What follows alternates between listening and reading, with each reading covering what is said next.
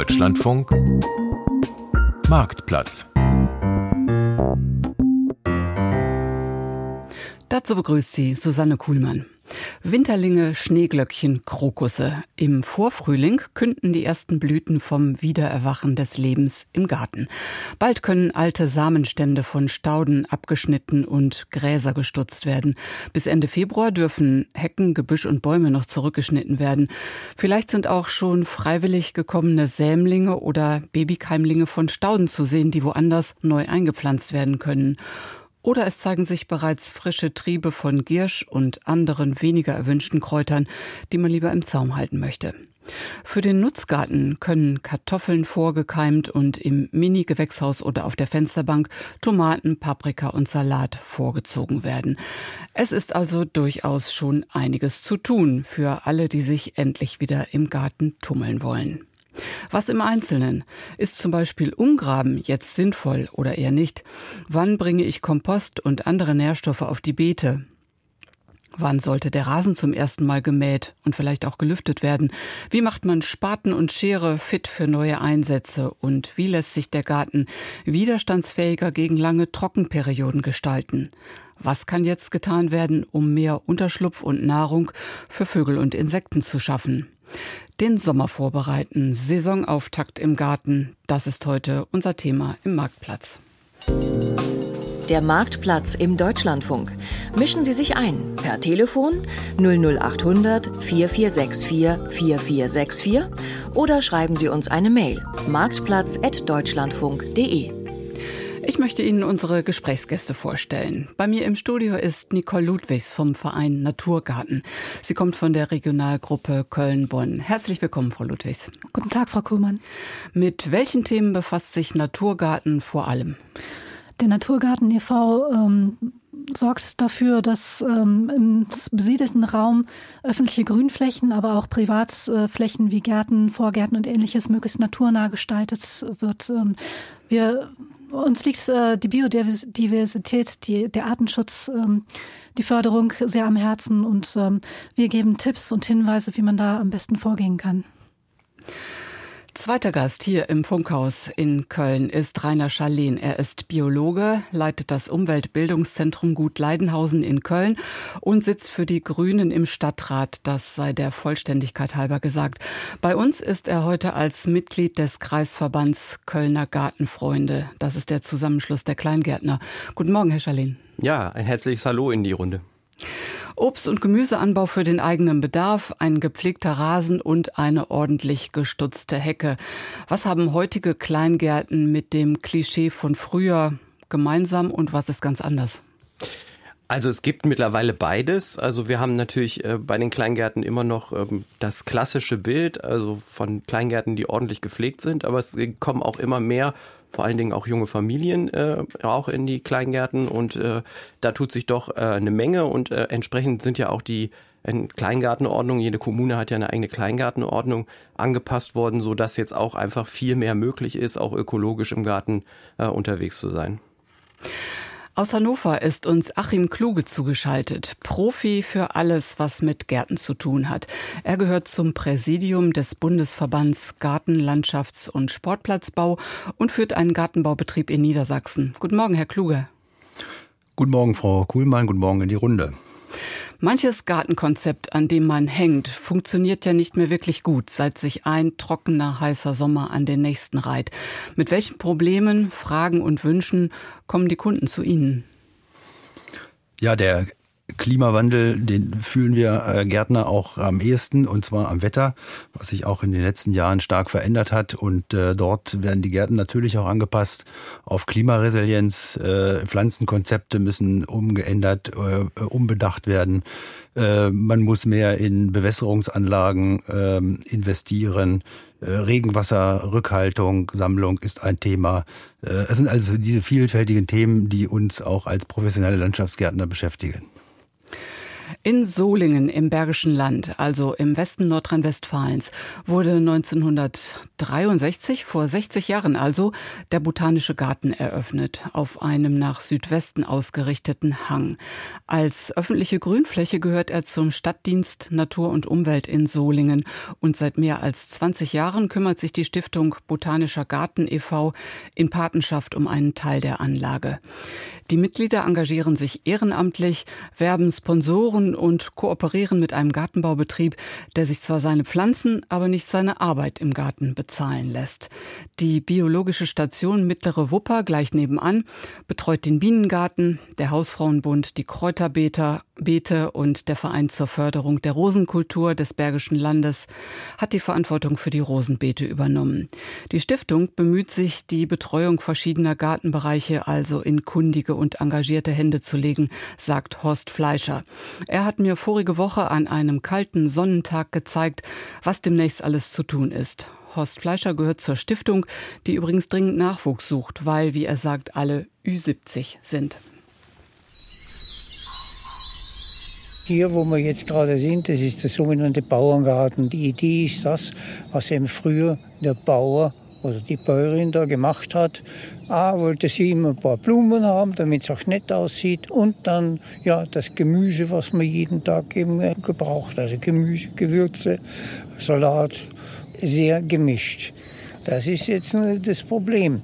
Der sogenannte Bauerngarten, gerade die letzten Jahre, wir sind mit dem Gießen immer nicht hinterhergekommen. Wasser ist ja immer viel teurer geworden, sodass das im Moment umgestaltet wird. Und es werden Pflanzen da reingesetzt dann, die wenig Wasser machen und vor allem den Boden decken. Also dass dann keine Erde mehr ist, was die Engländer ja eigentlich schon seit 100 Jahren machen. Ja? Nirgends freie Erde, sodass die Sonne nicht drankommt. Sie sehen, da ist überall das Laub, das hat man ja absichtlich gelassen. Ja. Da hat man ja früher Laub immer sorgfältig alles weggeschafft, macht man heute nicht mehr, sondern man lässt es verrotten und arbeitet es unter. Auch wenn man früher gegraben hat, Spaten tief, hat man ja früher immer gemacht, wird umgegraben. Heute nicht mehr nur ganz oberflächlich kratzen, um eben die Mikroorganismen, die ja für den Boden so wichtig sind, nicht zu stören und nicht zu zerstören. Ja? Und soweit es eben geht, wir haben leider keine Häckselmaschine, wollen wir uns noch anschaffen. Zum Beispiel so wie hier die Astern, die ja hier jetzt weggeschnitten werden.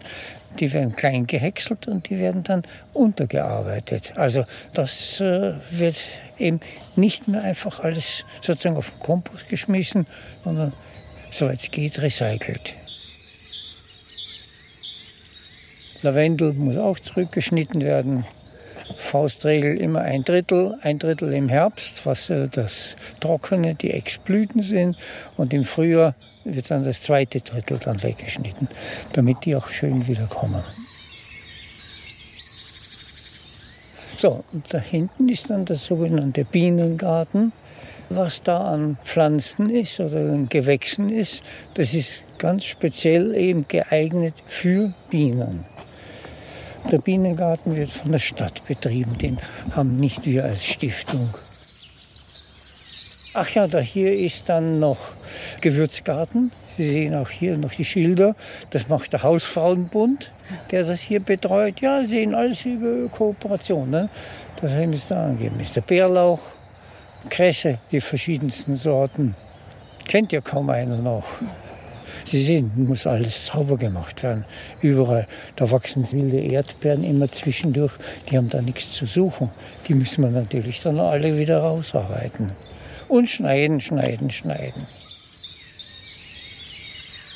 Soweit Horst Fleischer von der Stiftung Botanischer Garten Solingen, zu dem unter anderem noch ein Heilkräutergarten, ein Rosengarten und ein felsiger Bereich mit Alpenflora gehören. Bleiben wir beim Schneiden. Herr Kluge, trockene Stängel von Stauden, Büschen, Hecken und Bäumen. Wann und wie wird geschnitten? Ja, man muss ja äh, bei den Sträuchern zum Beispiel unterscheiden zwischen den Sträuchern, die am einjährigen Holz blühen und die, die am zweijährigen Holz blühen. Äh, jetzt natürlich das äh, beginnende Frühjahr eignet sich dazu trockene Triebe oder auch Rückschnitte an einjährig blühenden äh, Sträuchern, zum Beispiel Rosen oder äh, Butteleien vorzunehmen, aber da vorsichtig nicht zu früh schneiden, denn in den letzten Jahren haben wir immer starke Spätfröste bekommen. Äh, das heißt, ruhig die Pflanze ein wenig austreiben lassen, sodass die Knospen oder die Augen schon sichtbar sind und dann äh, besser im April äh, erst zurückschneiden. Die Pflanze kommt auch wieder von äh, sich aus durch dann. Also sonst ist die Gefahr, dass zu viel zurückfriert. Und bei den äh, Sträuchern, die am zweijährigen Holz blühen, da natürlich mit Bedacht äh, auch nur ein Auslichten äh, vorzunehmen oder äh, ein Drittel der Triebe etwas einzukürzen. Äh, ansonsten nach der Blüte schneiden, wenn diese verblüht sind, bei der Magnolie zum Beispiel oder bei der Forsythie, die man dann nach der Blüte zurückschneidet. Herr Schalin. Ja, also das ist ganz spannend. Äh, da haben wir ja schon den ersten äh, Punkt, wo wir vielleicht unterschiedlicher Meinung sind, so ein bisschen. Ähm, es ist halt immer die Frage, was für ein Ziel hat man für den Garten. Ähm, der Herr Kluge hatte jetzt beschrieben, wenn man halt eben eine optimale Blütenpracht bekommen möchte, dann ist das sicherlich das Vorgehen, wie man das machen äh, sollte. Wenn man aber natürlich eine hohe Artenvielfalt im Garten erreichen möchte, dann ist natürlich eben genau das Aushalten und Stehen lassen äh, das, was äh, relevant ist. Also einfach als Beispiel, wenn man jetzt so eine, so eine einjährige Königskerze hat, die halt eben da völlig verwelkt und vertrocknet jetzt äh, im Februar steht und nicht schön aussieht.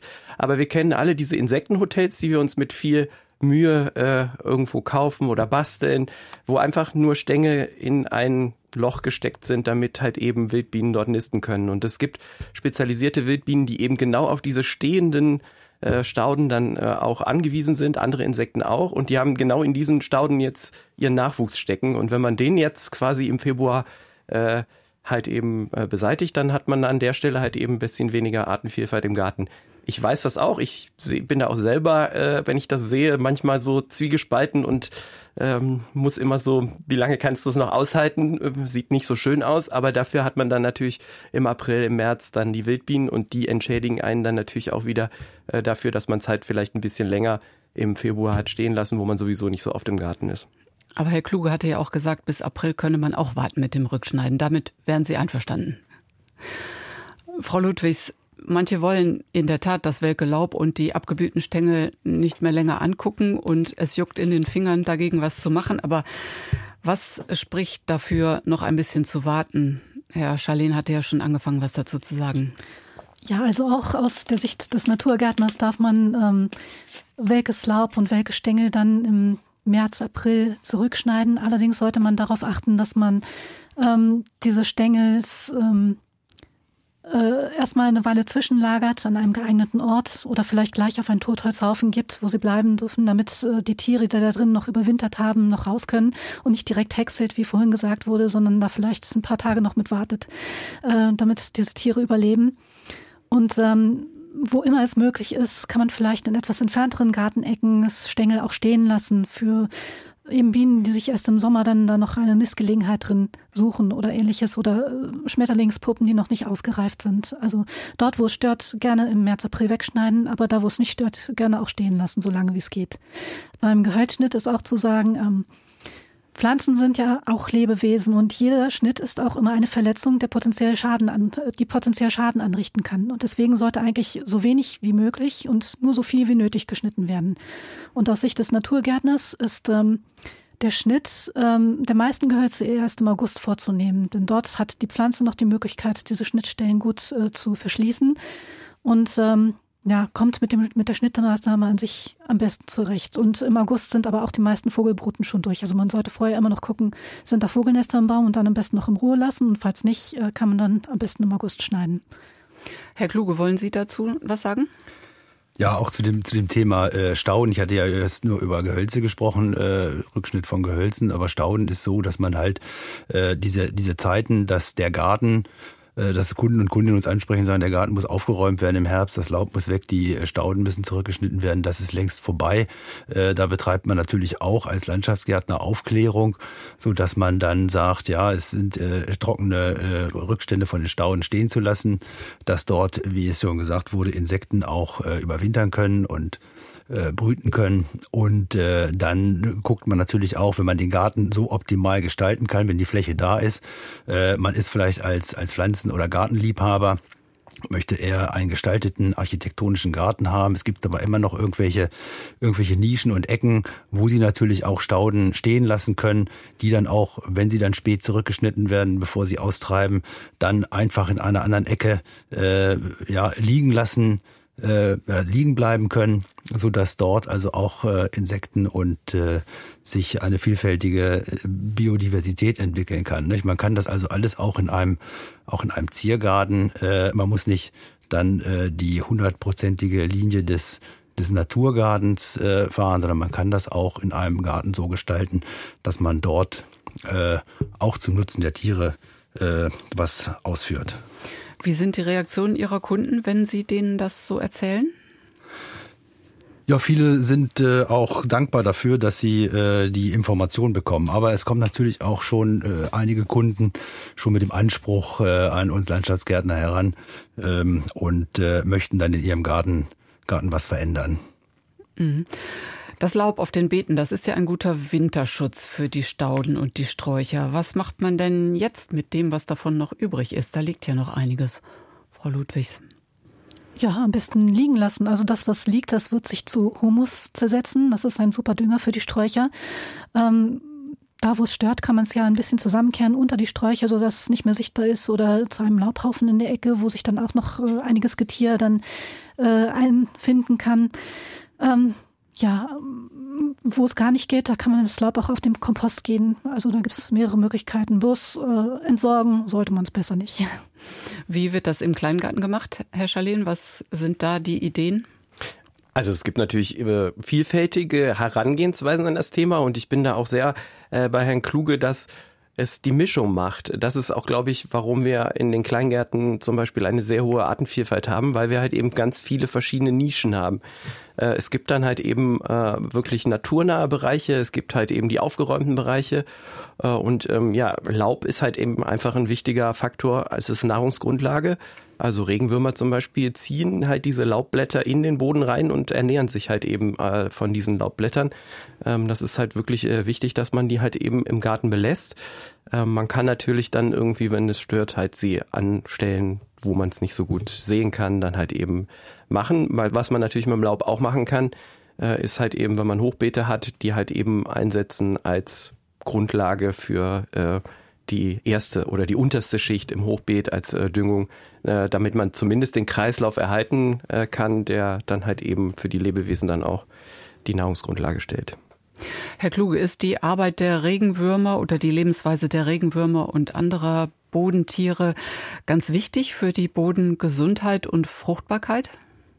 Ja, ganz besonders wichtig. dass der, der Boden ist eigentlich der, der Ursprung äh, eines gesunden Gartens. Und äh, wenn der Boden nicht in Ordnung ist, dann äh, kann ich auch kein vernünftiges Wachstum im Garten bekommen. Und äh, das ist das äh, ja, die, das Grundthema, dass also auch die, die Biologie im Garten oder auch im Boden stimmen muss. Und äh, das, was der Herr Schalen schon sagt, wie gesagt, Laub, also wenn ich eine Rasenfläche habe, dann muss ich das Laub natürlich wegnehmen, weil sonst äh, wird der Rasen darunter welken und nicht funktionieren. Aber dann habe ich vielleicht irgendwo eine äh, Strauchhecke oder eine Strauchpflanzung, wo ich das Laub natürlich dann schön unterbringen kann. Oder wie schon angesprochen, der Komposthaufen, in dem man dann sich selbst einen guten Boden wieder für die Staudenbeete, äh, für die Pflanzung selbst äh, produzieren kann. Und äh, das ist also wirklich das, das Wichtigste im Garten ist der, der Boden. Woran erkennt man denn, ob der in Ordnung ist oder ob man irgendetwas unternehmen müsste, zum Beispiel mit Kompost versorgen? Also einmal von dem von dem Bodengefüge, das kann man natürlich selbst äh, sehen, selbst testen, wenn man mal äh, sich eine eine Schaufel nimmt, in den Boden sticht und der Boden ist schön dunkel, schwarz, humos und dann hat vielleicht sogar ein Regenwurm, der rauskrabbelt. Das ist schon mal eine gute Voraussetzung, dann ist der intakt.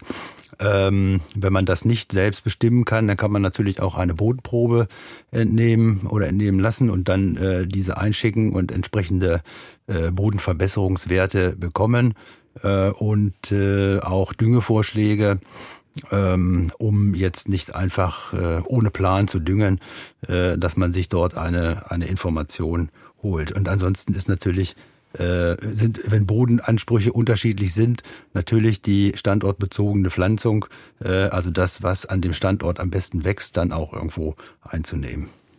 Genau, da würde ich äh, auch dann direkt einhaken. Das ist genau der Punkt, dass man sich anguckt, was man hat man denn und was will man. Ähm, und ähm, ich jetzt als Biologe hätte nämlich überhaupt gar kein Interesse an einem äh, fetten Boden mit viel Humusanteil, sondern ich versuche meinen Boden möglichst nährstoffarm zu halten. Natürlich nicht da, wo ich Gemüse anbauen will. Da muss der Boden halt einen gewissen Nährstoffanteil haben. Aber da, wo ich halt zum Beispiel Wildblumenwiese anlegen möchte, da will ich ja eigentlich in Richtung Kalkmagerrasen gehen, so dass halt wirklich äh, keine Nährstoffe oder ganz wenig Nährstoffe drin sind.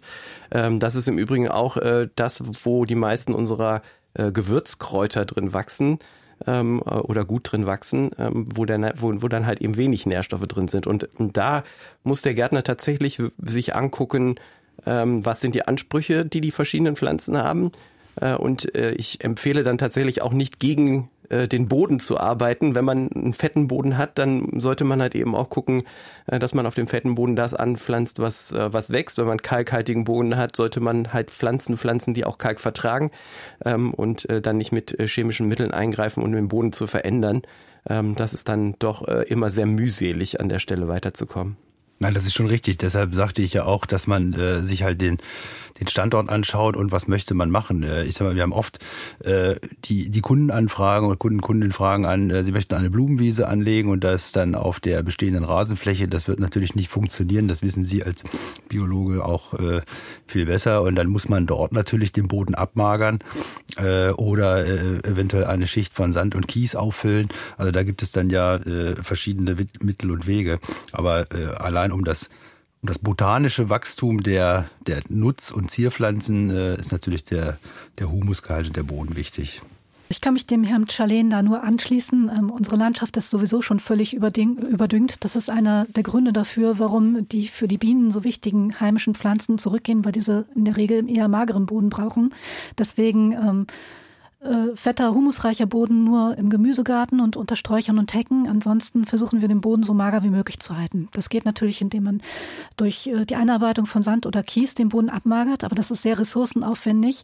Ansonsten äh, kann man auch versuchen, äh, über längere Zeit hinweg Starkzehrer wie zum Beispiel Sonnenblumen oder Kürbisse oder ähm, oder ähnliches anzubauen und meist zum Beispiel, die den Boden dann auszehren und das zwei, drei Jahre hintereinander machen und dann wird der Boden auch auf diese Weise abgemagert.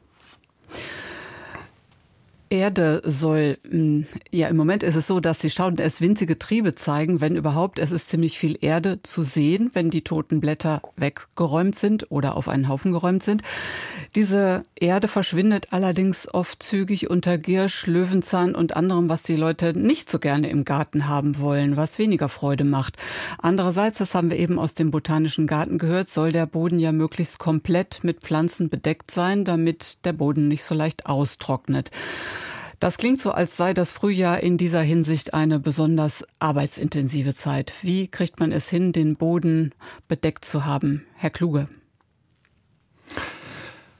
Ja, das sagte ja der Herr Fleischer schon. Nirgends sollte Erde zu sehen sein und dass, die, äh, dass der Boden relativ schnell wieder äh, zuwachsen kann. Natürlich mit, äh, ich sag mal, standortgerechten Bodendeckern, Flächendeckern kann man natürlich das Ziel erreichen, dass der, der Boden zum Beispiel unter Gehölzen bedeckt ist. Aber Sie sprachen gerade den Giersch an. Das ist natürlich jeder, der den mal im Garten hat oder hatte und versucht hat, den wegzubekommen durch mechanische, ähm, ich sag mal, Beseitigung, der weiß, wie schweißtreibend diese Arbeit ist. Äh, und äh, vielleicht lässt man dann auch mal, wenn man einen Gehölzstreifen hat, den Giersch einfach dort als Bodendecker stehen und setzt vielleicht noch mal irgendwie eine äh, einen Strauch rein, der dort äh, rüberwächst und toleriert den Giersch und macht sich davon irgendwann auch mal einen Salat.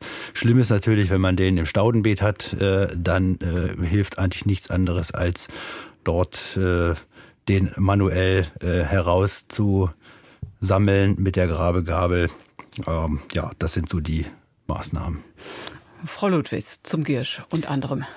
Ja, der Giersch ist ähm, ein, ein, ein Wurzelunkraut. Also er treibt aus der Wurzel immer wieder raus. Deswegen ist das gar nicht so sinnvoll, versuchen, ihn, zu versuchen, ihn auszugraben. Viel hilfreicher ist es dann immer wieder abzuschneiden. Sobald sich ein paar Blätter zeigen, abschneiden und so, so hungert man die Wurzeln über den Sommer hinweg aus. Das dauert zwar eine Vegetationsperiode oder in Einzelfällen auch ein bisschen länger, aber dann, dann ist er auch tatsächlich weg. Allerdings werden solche sogenannten Unkräuter auch nur da zum Problem, wo der Boden halt fett- und nährstoffreich ist. Äh, auf magerem Boden haben diese, diese Kräuter gar keine Chance. Und ähm, ja, es ist auch nicht ganz richtig, dass der Boden immer und überall bedeckt werden sollte, denn auf magerem Boden ähm, ist die Vegetation natürlicherweise schütterer und das ist auch gut so, weil viele unserer heimischen Wildbienen auch Bodenbrüter sind und die brauchen auch ähm, Offenbodenstellen. Deswegen ist äh, dieses dauernde und überall eingesetzte Mulchen eigentlich nicht optimal. Das ist in einigen Fällen wie unter Hecken und Sträuchern sinnvoll, aber nicht überall. Herr Schalin, Sie wollten dazu auch was sagen. Ja, jetzt hat Frau Ludwig mir das Plädoyer für den Rohboden schon äh, vorweggenommen. Also genau da hätte ich auch eingehakt. Also es ist natürlich für die Artenvielfalt absolut wichtig, dass man auch Rohbodenbereiche oder auch Sandbereiche hat, damit halt eben nicht nur die Wildbienen, auch viele andere Arten da äh, ihre Brutstätten finden können. Äh, und äh, ein bisschen scherzhaft kann ich sagen zum Thema Giersch und Löwenzahn. Äh, schaffen Sie sich eine Schildkröte an. Die fressen Giersch und Löwenzahn sehr gerne. Das habe ich bei mir im Garten. Äh, und äh, tatsächlich ähm, ist man dann auch äh, viel motivierter, regelmäßig genau das zu machen, was die Frau Ludwig schon gesagt hat, nämlich immer mal wieder ein bisschen Blätter abmachen. Äh, die Schildkröte frisst die dann, dann hat man Win-Win. Äh, und ähm, das fand ich auch sehr spannend. Herr Kluge hatte das gesagt. Ähm, es gibt halt auch viele Wildkräuter und da gehört auch der Giersch zu. Die kann man gut essen und die schmecken auch tatsächlich. Äh, Löwenzahn auch. Das ist ein ganz spannendes Thema, aber das ist natürlich ein sehr weites Feld. Das kann man im Rahmen der Sendung jetzt nicht komplett bearbeiten. Herr Hartenstein hört uns zu. Guten Morgen, Herr Hartenstein. Guten Morgen. Ja, hier ist Günter Hartenstein aus Ostwestfalen, aus Minden, beziehungsweise einem ehemaligen Dorf in der Nähe. Wir haben hier in unserem Haus und Garten eben einen Teil des, des Grundstückes als äh, Gemüsegarten und andere Teile, naja, wie das so ist oder früher mal häufiger war, Rasen. Und dann gibt es auch Teile, die praktisch nie betreten werden. Und da ist vor einigen Jahren in einer ähnlich äh, ausgerichteten Sendung in, bei Ihnen im Deutschlandfunk das Thema behandelt worden, das gleiche oder ein ähnliches. Und da wurden französische Bauern aus dem Jura in der Schweiz zitiert, die eine die eine, einen schönen Spruch haben. Man möchte ja immer so Zahlen haben, wie viel des Gartens so und so bearbeitet und behandelt werden soll. Und die kamen auf die Zahl 10 Prozent, das hört sich jetzt technokratisch an, aber das können ja auch mehr sein, egal als Platz, und jetzt kommt das Zitat, das ich so schön finde, der Platz, wo die Feen tanzen. Das ist mir eingefahren und das fand ich einfach wunderbar. Und ich meine, die Zahl 10, die kann man auf 20 Prozent erhöhen, ganz egal. Das entspricht ja dem, was unsere Vorvorfahren, ob es nun die Germanen sind oder ob es in Nordamerika die, die Indianer waren, wenn die so einen Bannwall hatten. Bannwald, äh, das war Gelände, was nie betreten werden durfte, das entspricht dem ja. Und wenn man das macht, plus ein vernünftig bewirtschafteter Komposthaufen, plus eine gro möglichst große Benjeshecke, dann, dann braucht man sich um irgendwelche äh, ja, weiß nicht, chemische äh, Zusammensetzungen von Düngern oder so an sich gar keine Sorgen machen. Das, da sucht sich die Natur schon ihr Ding.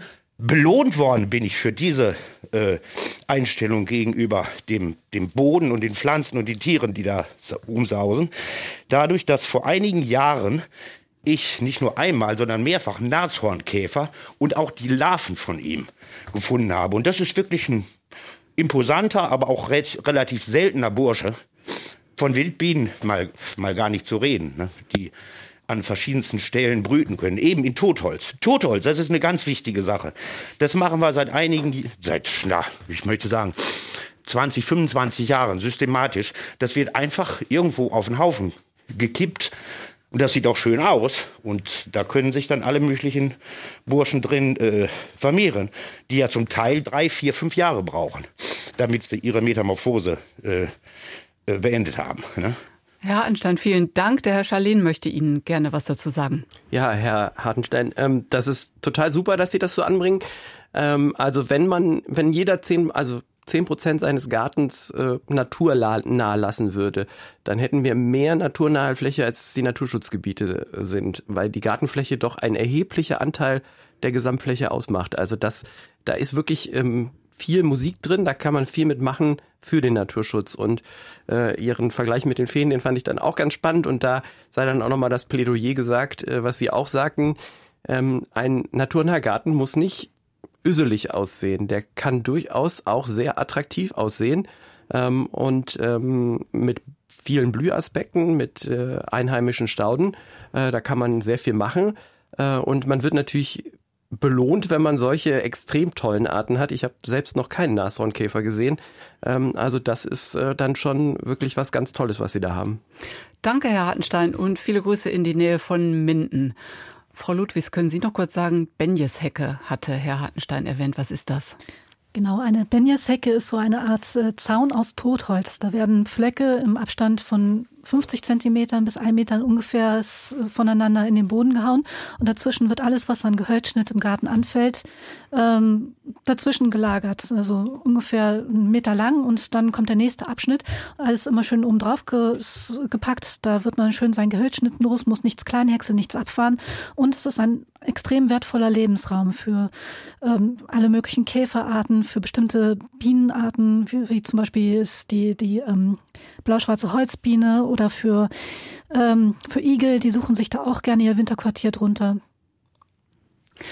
Herr Favier hört uns zu. Guten Morgen. Habe ich Ihren Namen richtig ausgesprochen? Ja, ja, genau, richtig. Guten Morgen auch. Also, mein konkreter Fall. Entschuldigung. Eine Freundin von mir äh, äh, in der Wohnung hat, sie hat einen Schmetterling. Äh, er ist am Schluss vor ein paar Tagen. Gut. Also jetzt hat sie den Schmetterling. Äh, sie gibt ihm äh, Süßwasser.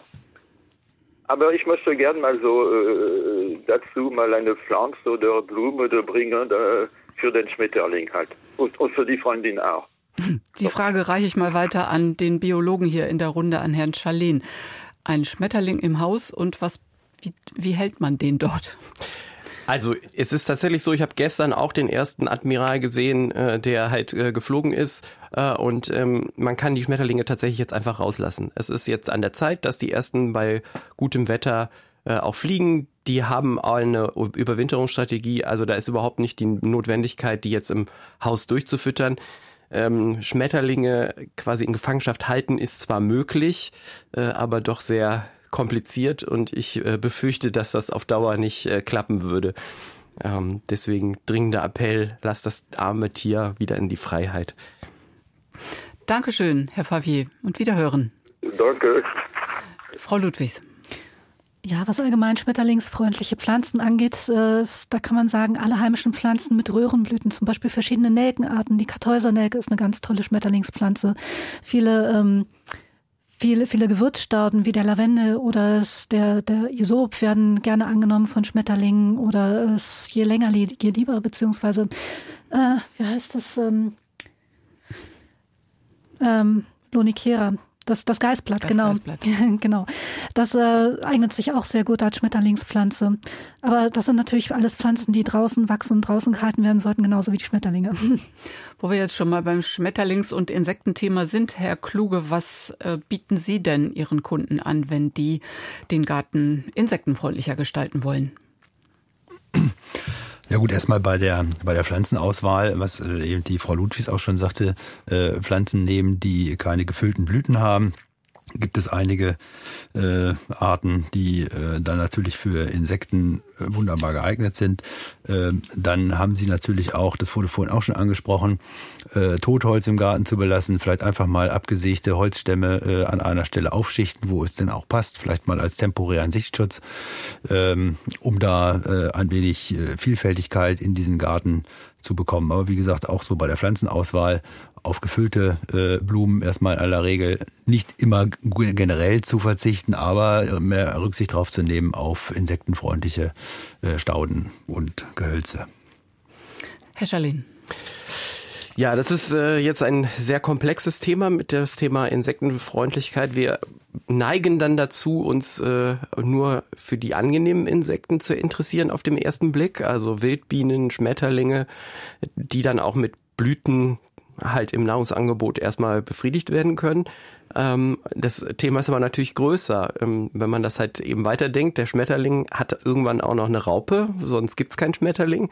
Äh, und die Raupe muss irgendwo dran fressen. Und äh, deswegen sage ich auch immer, ähm, das Thema Insektensterben, was wir gegen das Insektensterben tun, das hat auch viel mit Aushalten zu tun. Man muss dann auch einfach mal aushalten, dass der Schmetterling, dass die Schmetterlingsraupe äh, die Nutzpflanze auffrisst und dann nachher kommt dann halt eben ein äh, Schmetterling wieder raus und ähm, viele der Schmetterlingsarten sind halt eben darauf angewiesen, dass es wirklich äh, einheimische Pflanzen gibt. Zum Teil haben die nur eine einzige Art, die sie für ihre Entwicklung brauchen.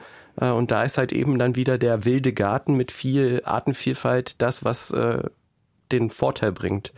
Äh, und scherzhaft, wenn ich gefragt werde, was kann man denn gegen das Insektensterben tun, sage ich immer, eine Regentonne aufstellen, damit die Mücken ihre Eier da drin ablegen können und anschließend den Arm abends hinhalten.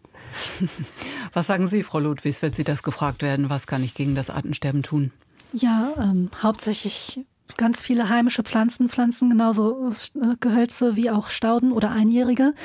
Und ähm, was viele Leute auch nicht wissen, das, was man so in den Gartencentern üblicherweise als bienenfreundlich verkauft bekommt, das äh, bezieht sich in der Regel nur auf die Honigbiene. Die Honigbiene ist ein Nahrungsgeneralist und kann an allen möglichen Pflanzen, die Nektar bieten, Pollen, ähm, die Nahrung sammeln.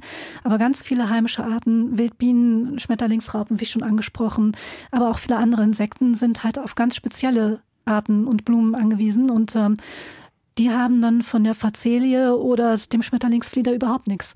Im Schmetterlingsflieder saugen viele ausgewachsene Falter gerne, das stimmt, aber die Blätter dienen fast so gut wie gar keinem Insekt irgendwie als Nahrung. Und da sich dieser auch leider sehr stark ausbreitet in der freien Landschaft, Stichwort invasive Neophyten, ähm, ist das so eine Art, worauf man dann lieber verzichten sollte. Allerdings ist es auch nicht so einfach, an heimische Stauden heranzukommen.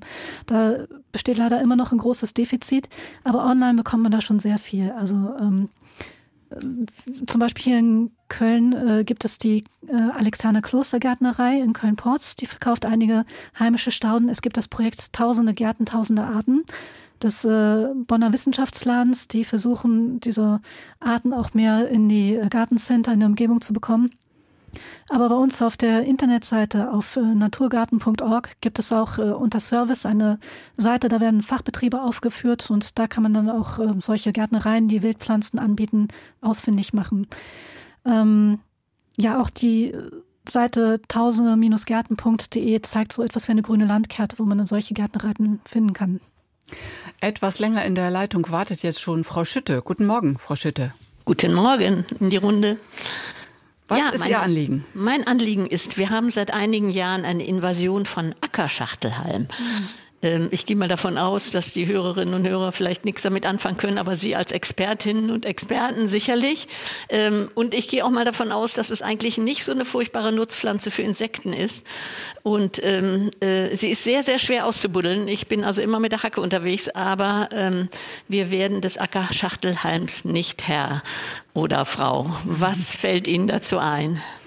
Ich glaube, dazu sollten alle drei Gäste etwas sagen. Frau Ludwigs, wollen Sie anfangen? Sie haben gerade schon mitleidig mm gesagt. Ja, der Ackerschach Ackerschachtelhalm ist tatsächlich so eine Pflanze, die auch Naturgärtner immer mal wieder ärgert. Aber auch da hilft am besten einfach abschneiden. Und äh, der Ackerschachtelhalm ist sehr äh, kieselsäurereich. Also ist eigentlich sehr gut für Haut und Haare. Also man kann da viele äh, Zubereitungen so in Richtung Naturkosmetik draus machen. Aber was Besseres als abschneiden fällt mir da leider auch nicht ein und benutzen. Herr Kluge, wollen Sie zunächst mal sagen, wie der Ackerschachtelhalm aussieht?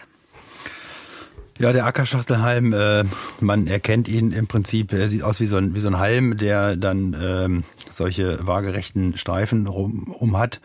Äh, ist also ein, ein ganz fürchterliches Kraut, wenn man es nicht haben möchte äh, im Garten. Äh, eigentlich möchte das kein Gärtner haben und äh, ist wirklich sehr schwierig wegzubekommen. Äh, da ist aber auch wieder das Thema, der selbst auf, auf mageren, äh, kalkigen Böden wächst, äh, manchmal durch, was dann äh, bei ihnen dann äh, nicht immer gewünscht ist, durch Düngung Zu, wegzubekommen ist, aber ansonsten ist ein Wurzelunkraut ganz fürchterlich. Und selbst durch Abdecken, äh, wenn Sie da eine, äh, ich sag mal, eine, eine Plane und Mulch oder irgendwas rüberdecken oder manche nehmen auch Pappe und äh, decken dann was rüber, wenn Sie das nach fünf, sechs Jahren wieder wegnehmen, kommt der Ackerschachtelhalm wieder raus. Und also das ist schon wirklich ein schwieriger Gesell im Garten. Frau Schütte, jetzt bleibt noch der Herr Schalin mit einer Idee für oder gegen den Ackerschachtelhalm. Ich kann da mit Bekämpfungstipps auch leider nicht helfen. Äh, ich äh, weiß aber, dass es wohl Auszüge gibt aus Schachtelheim, die gegen äh, diverse ähm, nicht gewünschte Insekten auf Pflanzen helfen sollen und gegen Mehltau. Ähm, das kann man mal versuchen, dann hat man wenigstens einen Nutzen daraus. Okay, ich habe noch eine andere Frage. Darf ich die auch noch stellen? Ja. Ähm, wir haben in unseren Gärten hier im Norden, ich bin äh, rufe aus Bremen an, haben wir sehr viele Rhododendren und mit großen Blüten, äh, sehr üppig im Frühjahr. Und ich wollte mal wissen, ob das eigentlich eine Pflanze ist, mit der Insekten und vor allem Wildinsekten was anfangen können. Ich sehe da immer eigentlich nie Bienen oder äh, andere Tiere drauf. Äh, wie steht's damit? Ist es sinnvoll, die anzupflanzen? Ja, also es ist äh, so, dass äh, zumindest Hummeln äh, an die Blüten gehen. Äh, das ist aber auch dann schon fast alles. Es gibt noch die Rhododendron-Zikade, die eingewandert ist mit dem Rhododendron zusammen. Äh, so eine grüne mit so roten Streifen, äh, die übrigens auch giftig ist. Ähm, aber ansonsten ist der Rhododendron zwar schön, aber jetzt äh, ökologisch gesehen ziemlich äh, nicht empfehlenswert, sagen wir es mal so. Und es gibt halt auch viele einheimische äh, Gehölze, die ebenso schöne Blüten haben, äh, Weißdorn zum Beispiel, äh, wo man dann aber viel mehr dann auch für die Artenvielfalt macht. Herr Kluge, wie stehen Sie dazu? Gut, klassischer Rhododendron äh, im, im norddeutschen Raum ist natürlich äh, schon eine, eine Standardpflanze in den Gärten. Ähm, es geht, äh, wie gesagt, um Biodiversität. Der Mensch sollte da, ich sag mal, nicht ganz verdrängt werden, wenn jemand äh, ein Rhododendron schön findet äh, und den pflanzen möchte in seinem Garten, entsprechende Standorte hat, dann kann er auch gern ein Rhododendron pflanzen, eine, eine Schmuckpflanze äh, und kann ja dann äh, im, ich sagte ja anfangs schon, dass die, die Vielfältigkeit im Garten ganz entscheidend ist und äh, ich kann ja an einer anderen Ecke im Garten, kann ich dann ja auch wieder insektenfreundliche Pflanzen setzen. Äh, insofern ist der Rhododendron jetzt keine Pflanze oder überhaupt Zuchtpflanzen, äh, Garten, die Gartenliebhaber in ihrem Garten haben möchten, ist kein No-Go, weil wie gesagt, zu der Vielfältigkeit im Garten gehört natürlich auch der Mensch dazu und äh, den müssen wir ja auch berücksichtigen. Ne? Frau Schütte, schönen Dank und mhm. viele Grüße nach Bremen. Wiederhören. Danke. Tschüss. Tschüss, Herr Kluge. Der Rhododendron ist ja auch ein Gewächs, was relativ viel Wasser braucht. Könnte aus diesem Grund vielleicht auch künftig Probleme bekommen in so manchem Garten. Ja gut, ich sagte das ja auch, dass äh, gerade in, in norddeutschen Gebieten äh, immer noch weit verbreitet. In Süddeutschland äh, hat natürlich ein Rhododendron wenig verloren, außer äh, bestimmte äh, Alpenstandorte oder Alpenrosen, die dort auch im, im kalkigen Bereich wachsen. Ähm, aber wie gesagt, das Thema Wasserversorgung und gerade auch, äh, ich sag mal, unsere, unsere hitzereichen Sommer, die wir in der letzten Zeit hatten, äh, selbst Pflanzen wie zum Beispiel auch Hortensien, die jetzt auch viel Wasser brauchen, äh, die dann im Laufe des Sommers verbrannte Blätter haben, obwohl die Wasserversorgung im, im Bodenbereich stimmte. Dort haben wir natürlich auch Veränderungen äh, durch das Wetter. Wir haben ja hier in unserem äh, mitteleuropäischen Raum eine äh, sehr lange Sonnenscheindauer, was jetzt zum Beispiel im, im Mittelmeerraum dann nicht der Fall ist. Da sind die Tage kürzer. Äh, aber im Sommer haben wir lange Tage und wenn wir dann hitzereiche Sommer haben, wo die Sonne mit über 40 Grad auf die Zellen der Pflanzen brennt, dann verbrennen die natürlich, obwohl selbst die Wasserversorgung im Boden stimmt. Da muss man natürlich auch geschickt umgestalten. Vielleicht dann bei solchen Pflanzen äh, auch mal äh, eine, ich sag mal, ein, ein schattig, ein lichtig schattiges Gehölz vielleicht drüber pflanzen, um einen lichten Schatten zu erzeugen, äh, eine Felsenbirne oder eine äh, Gledice oder irgendwas, äh, dass man dort also auch äh, den Garten umgestaltet. Nicht? Aber wie gesagt, äh, und Wasserversorgung, das ist ja auch ein ganz anderes Thema wieder.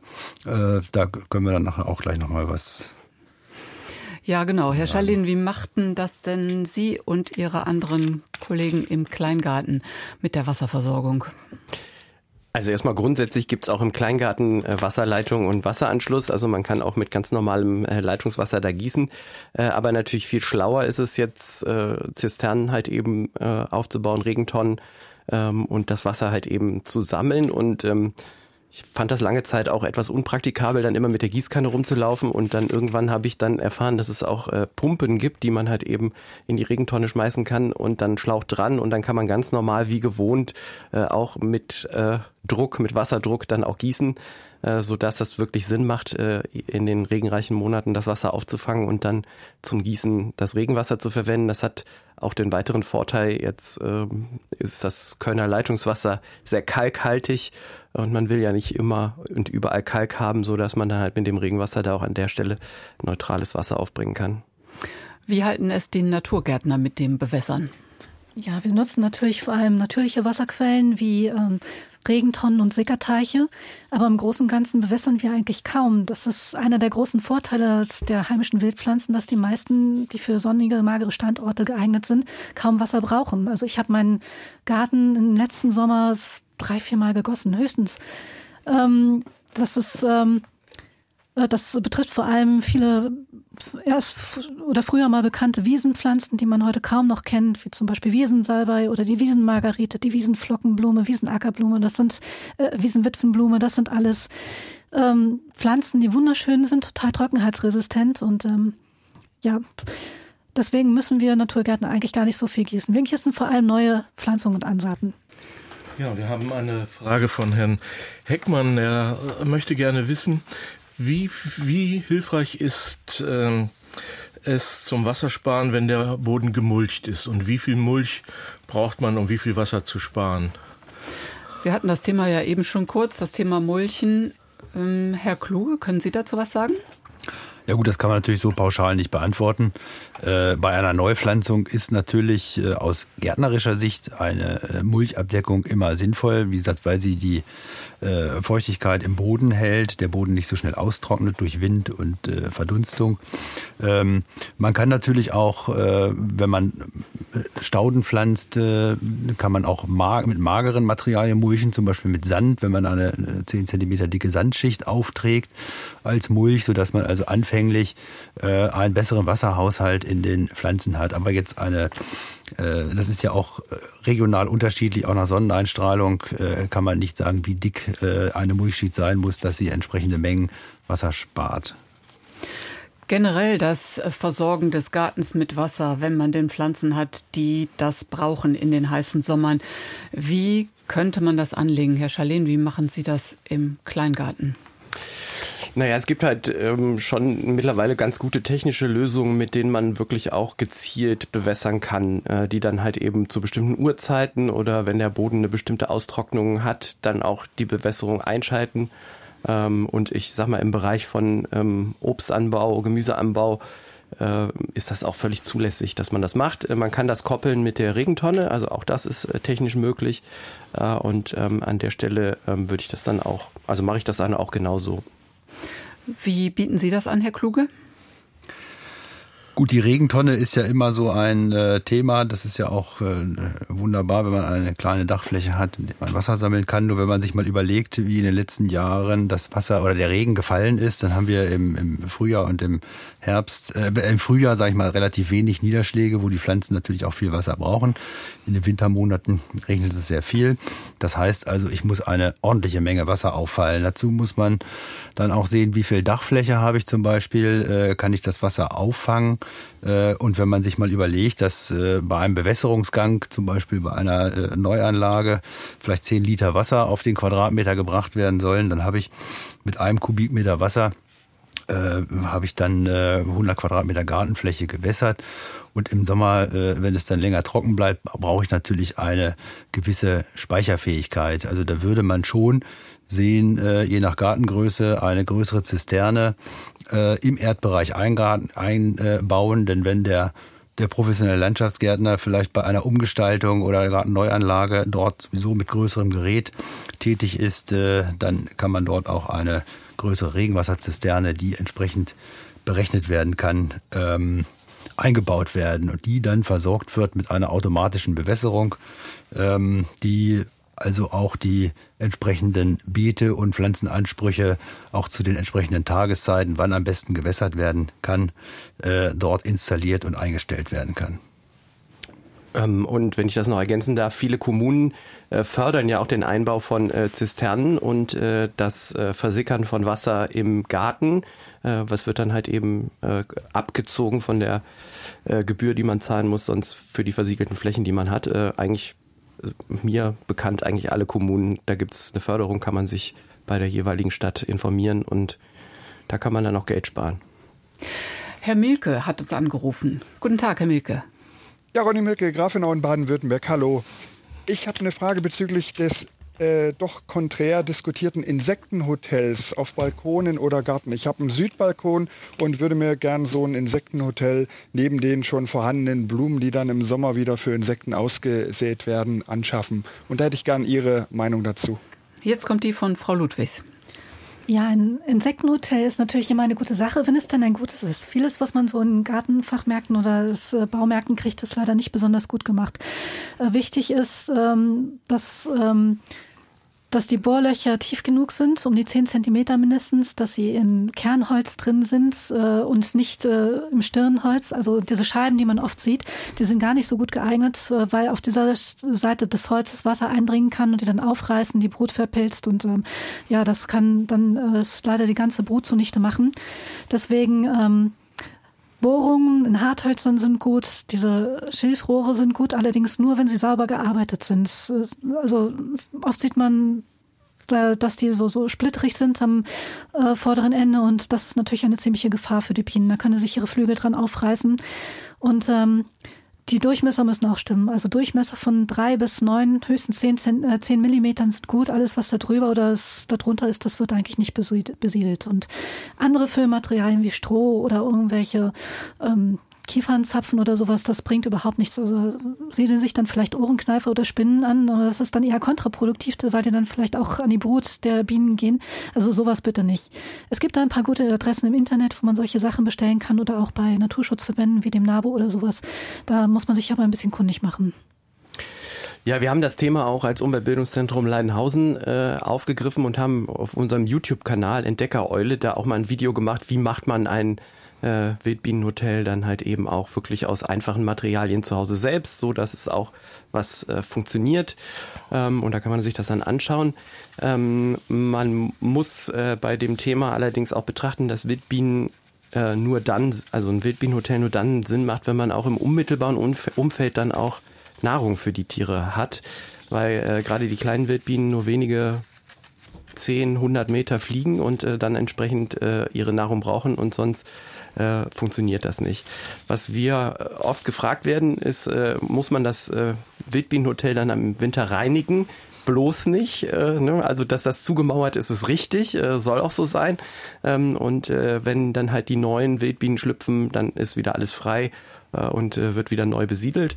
Äh, das Thema äh, Vögel ist auch noch so eins, was äh, man häufig äh, gefragt wird ähm, weil halt eben schon Meisen, Spechte äh, am Wildbienenhotel das schon mal nehmen als, äh, ich sag mal, Mittagessen.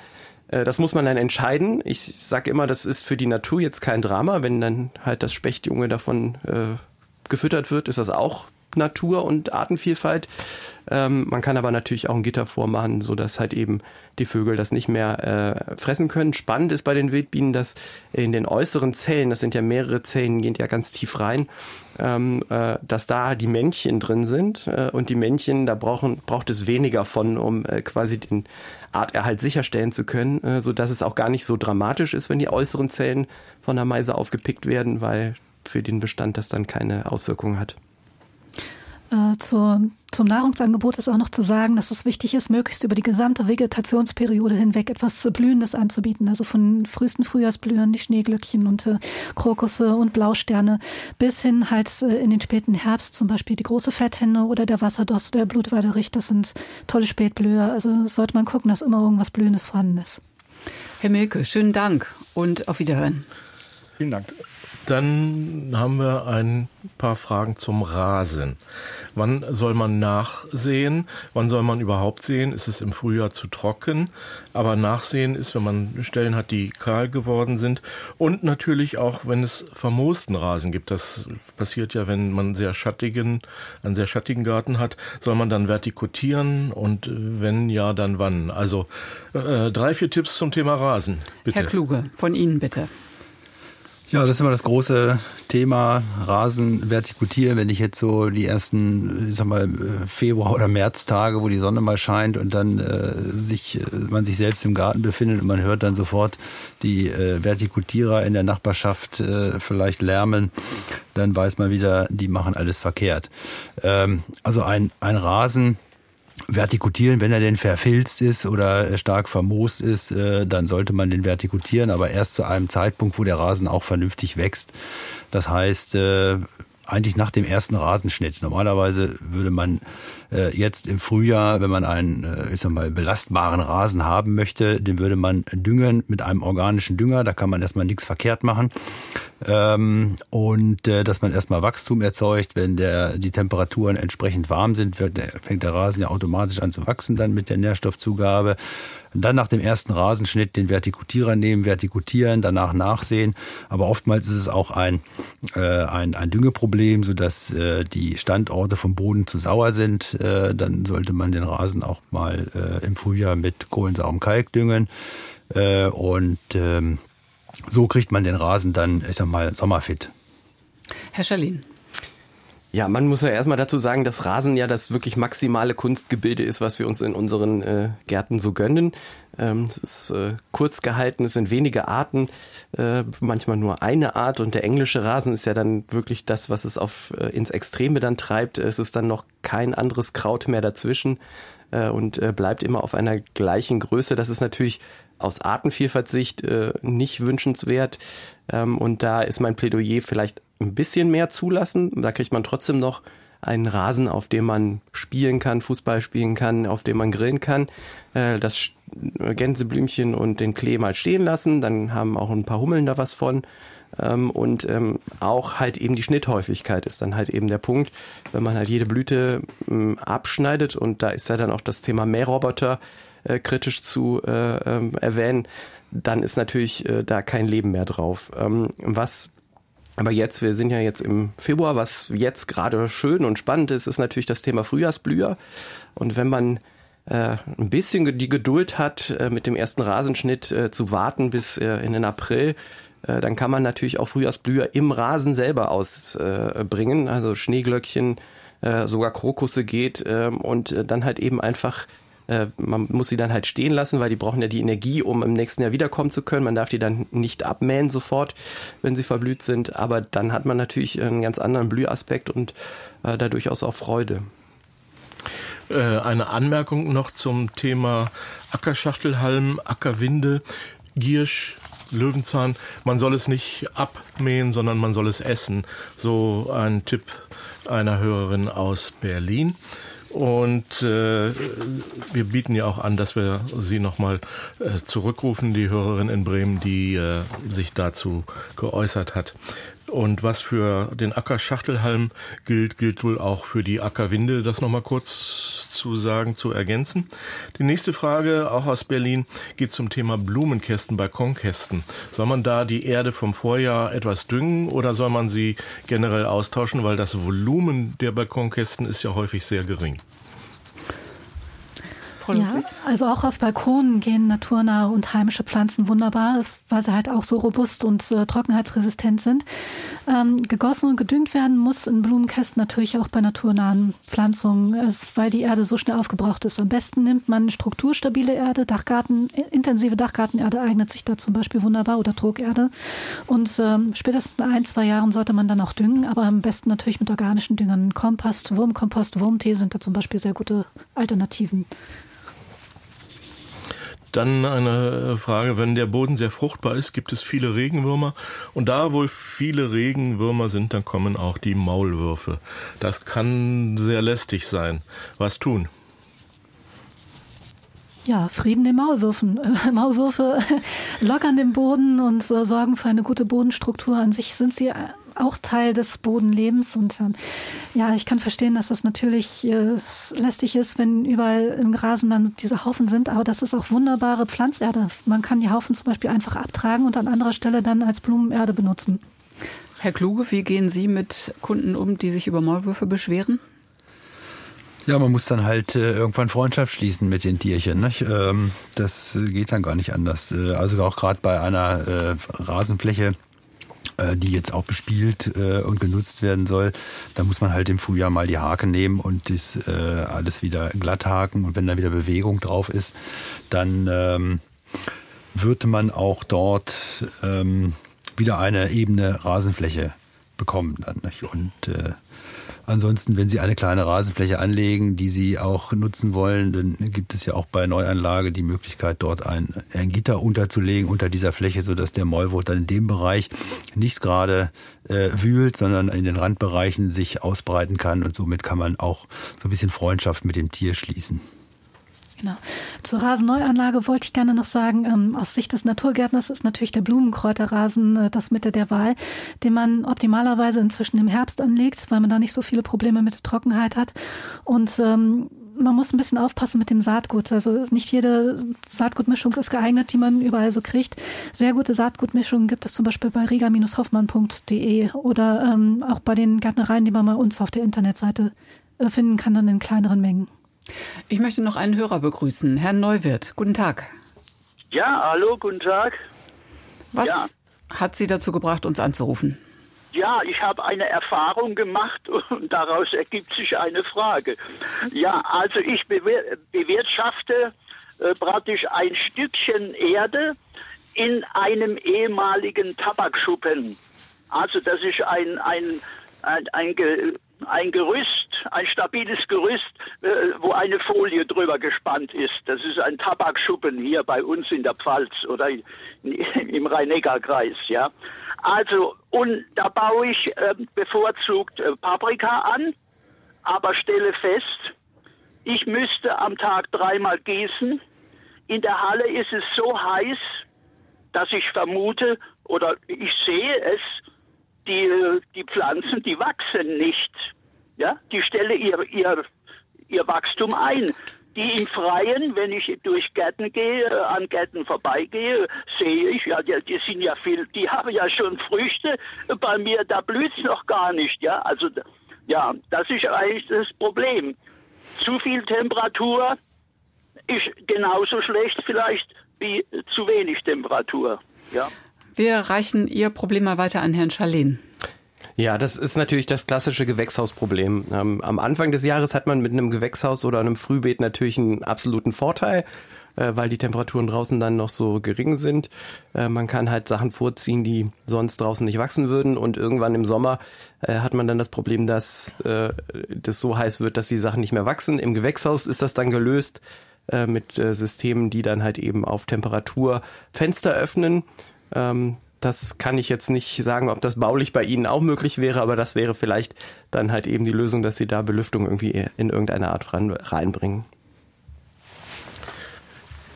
Gut, wir haben Herr, äh, Herr Neuwirth, Dankeschön. Eine Frage noch zu Kompost beziehungsweise äh, auch zum zum Efeu. Eine Hörerin sagt, sie hat einen alten Garten übernommen, da ist sehr viel Efeu drin. Sie möchte einen Naturgarten mehr daraus machen. Das Efeu, wie tief muss man es ausbuddeln und äh, wohin tun? Und wenn man so etwas wegtut, kann man das einfach auf den Kompost tun? Also an sich kann man Efeu schon auf den Kompost tun. Ähm äh, da ist natürlich ein Schnellkomposter von Vorteil, damit er dann nicht wieder auf den Kompost austreibt. An sich ist Efeu aber auch eine sehr wertvolle Pflanze, weil er auch sehr spät blüht, wenn er denn etwas älter ist und ähm, viele heimische Tiere ernährt. Deswegen ist die Frage, ob er wirklich unbedingt weg muss oder ob man nicht vielleicht auch einen geeigneten Ort im Garten dafür findet. Ja, einen geeigneten Ort schon, aber äh, nicht zu viel davon. Ja, also alles, was äh, zu viel ist, kann man natürlich abschneiden und kompostieren, ohne Frage. Und man muss es nicht ausgraben? Nein. Nein, bei Efeu nicht. Wir haben noch eine Frage auch zum Kompost. Es gibt ja äh, Eichenlaub, das ist sehr sauer, sagt ein Hörer. Ist die Frage, wohin damit? Weil es ja dann eben den, den Boden auch saurer macht? Ja, halt unter den Rhododendron oder unter die äh, Waldbeeren, die das halt eben brauchen. Ja, und das äh, Kastanienlaub, was mit, wie heißen die, Prozessionsspinnern äh, ist, kann man das in Kompost tun oder besser nicht? Also es ist die Kastanienminiermotte, die da an dem, äh, an dem Punkt ist beim Kastanienlaub. Äh, das ist tatsächlich, sollte man tatsächlich entfernen, in die Biotonne tun. Äh, wenn man das im Garten belässt, hat man den Befall natürlich umso stärker im nächsten Jahr. Die Eichenprozessionsspinner, die sollte man üblicherweise eigentlich nicht im Garten haben, weil da braucht man wirklich große Eichen für. Ähm, tatsächlich ist das Thema Eichenprozessionsspinne auch äh, bei weitem nicht so schlimm, wie es äh, immer äh, rüberkommt. Also es sind doch sehr wenige allergische Fälle. Äh, also in, im Bereich von Kindergärten äh, ist es vielleicht sinnvoll, die Eichenprozessionsspinner dann auch abzusammeln und halt eine Bekämpfung zu starten. Aber da würde ich mich immer an die Kommune wenden, äh, die da einen unterstützen kann, weil das sind, also es muss vom Fachbetrieb gemacht werden, das kann man nicht selber machen. Man beobachtet in letzter Zeit auch, dass sich das Problem von alleine löst so langsam. Also früher war das so, dass der Eichenprozessionsspinner als fremde Art äh, von der heimischen Tierwelt nicht gefressen wurde. Aber inzwischen äh, merkt man, dass auch immer mehr Vögel sich diese Raupen schnappen und so langsam spielt sich die, das Gleichgewicht auch wieder von alleine ein. Früher ist ja auch die Zeit, wo man dann an das Sommergemüse denkt, wo man dann Pflanzen zieht, äh, wenn man sie zu früh in den Boden tut und es feucht ist, dann kommen die Schnecken und äh, nähern sich daran. Also, was können wir noch sagen zum Thema Pflanzenziehen für den Sommer? Dass sie auch vielleicht nicht alle zur gleichen Zeit kommen, das ist ja auch immer noch ein Problem. Dann hat man äh, im Sommer nur noch äh, Zucchini und im Herbst nur noch Kürbis in der Küche. Also Pflanzen ziehen und vorziehen vor allen Dingen und vor Insekten schützen. Naja, das Thema Pflanzen vorziehen oder sagen wir äh, von der anderen Seite, dass man am Ende viele Zucchinis aus dem Garten hat und viele Kürbisse wird sich nicht vermeiden lassen, wenn man auch nur eine einzige Pflanze hat. Äh, das ist auch so ein bisschen Kleingärtnerwesen oder Gärtnerwesen. Wenn man denn was anbaut, wird man das schnell merken. Äh, da hilft es natürlich, ein Netzwerk zu haben von Freunden, die auch in dem Bereich unterwegs sind, weil dann kann man sich äh, durchaus untereinander tauschen, äh, was man gerade zu viel hat äh, und kriegt von dem anderen halt eben das, was man selber gerade nicht hat. Wir sind jetzt im Februar, was jetzt quasi äh, ist jetzt noch gar nicht so viel, was man jetzt äh, vorziehen kann, ähm, äh, weil zum Beispiel Tomaten erst Ende März äh, vorziehbar sind. Also man, was man jetzt schon machen kann, wäre zum Beispiel Süßkartoffel ist was, was ich gerne mache. Das kann man jetzt schon ganz gut äh, vorziehen. Ähm, und ähm, was natürlich auch immer, äh, also die Zucchinis und der Kürbis, die dürfen nicht fehlen, aber auch die äh, wären dann erst äh, im März äh, vorzuziehen. Also da sind wir tatsächlich einfach noch zu früh. Was man aber jetzt schon auch äh, zumindest äh, im Frühbeet machen kann, ist Radieschen. Die kann man jetzt schon direkt ausbringen und die kann man dann halt eben auch äh, an der gleichen Stelle ausbringen, wo man dann nachher die Zucchini oder den Kürbis nach den Eisheiligen, wie man immer sagt, dann auch ins Freiland bringt. Viele ziehen doch das Gemüse, was Sie gerade erwähnten, auf der Fensterbank vor. Das müsste doch jetzt gehen, da ist es doch warm genug. Äh, das warm genug ist gar nicht das Problem, sondern wenn ich jetzt die Tomate äh, vorziehe, äh, den Fehler habe ich letztes Jahr gemacht, dann ist die Tomate schon so groß vor den Eisheiligen, dass sie nicht mehr auf die Fensterbank äh, passt. Äh, und das fängt dann auch an, äh, dass sie halt eben weil sie doch nicht genug Licht auf der Fensterbank bekommen, dass sie halt sehr dünn werden und äh, dann auch sehr anfällig, wenn man sie dann ins Freiland äh, bringt. Das heißt, äh, da sollte man noch ein bisschen warten.